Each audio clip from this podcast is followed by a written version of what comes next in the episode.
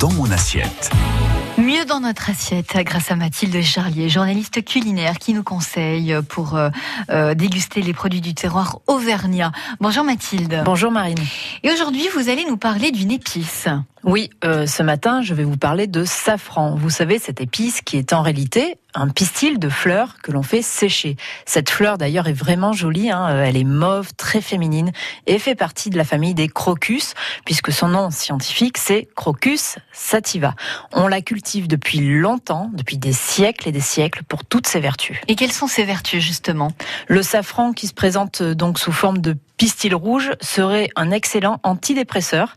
Euh, le safran présente aussi des vertus antioxydantes, relaxantes. Il stimule aussi la digestion. Même si toutes ces vertus sont assez magiques et intéressantes, on utilise le safran en cuisine pour sa couleur et son goût très particulier. Alors en cuisine, il dévoile tout son potentiel quand il est infusé, notre safran. C'est un véritable or rouge qu'il faut utiliser avec parcimonie puisque son prix au kilo est hyper élevé. Hein. Il faut compter 30 à 40 000 euros le kilo. C'est énorme. Et sachez que pour faire seulement un gramme de safran, eh bien, il vous faut quand même 250 fleurs.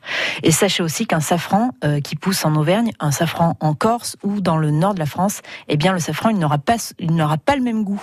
Au même titre que le vin, il existe un ah. vrai effet terroir sur le safran aussi. Bon, passons en cuisine. Comment peut-on utiliser le safran chez soi? Alors en France, ou en tout cas dans notre région, on n'a pas trop l'habitude de l'insérer hein, comme ça dans nos plats naturellement. Si on se tourne vers l'Italie ou l'Espagne, on le retrouve souvent par contre. En Italie, on prépare de fameuses pastas au safran hein, qui donnent à la pâte une couleur plus orangée, mais aussi des risottos. Il s'agit là de mettre quelques pistils, 3, 4 ou 5 dans notre bouillon de poulet qui va faire cuire donc euh, notre riz et le rendre légèrement jaune.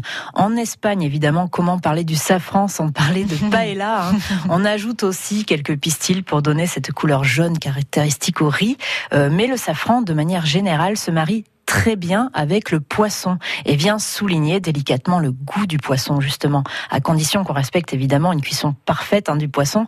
Alors chez vous, pourquoi ne pas l'intégrer dans vos sauces pour accompagner votre poisson ou pocher votre poisson dans un bouillon dans lequel on aura pris soin de mettre quelques pistils? Enfin, il faut savoir qu'on peut tout à fait le retrouver marié à des saveurs sucrées aussi. Hein. Dans le nord de l'Europe, par exemple, on prépare des brioches au safran, mais on peut très bien faire une tarte pommes euh, chez nous. Hein. Il suffit pour cela de faire fondre des pommes à la poêle avec du miel et du safran à feu doux pendant 10 minutes avant de les disposer sur votre pâte brisée ou votre pâte sablée, hein, c'est selon votre choix, et vous enfournez, vous faites cuire votre tarte normalement. Donc voilà, il suffit juste de faire revenir des, pommes à la poêle avec du miel et du safran. Euh, ce qu'il faut retenir, euh, c'est que le safran va apporter de la délicatesse, de la subtilité, de la couleur, certes, mais aussi du goût. Hein. Un goût qui a la particularité d'être assez long en bouche.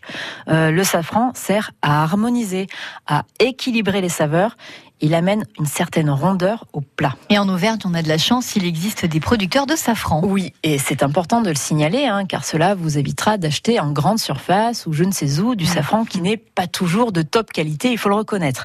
Donc, mon conseil, privilégiez les productions locales. Sur les marchés, on peut parfois tomber sur le stand d'un producteur, hein, et ça coup de s'y arrêter.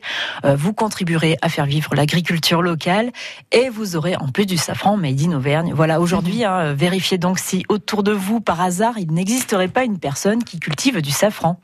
D'ailleurs, on peut même cultiver soi-même son safran sur son balcon. C'est bon à savoir aussi.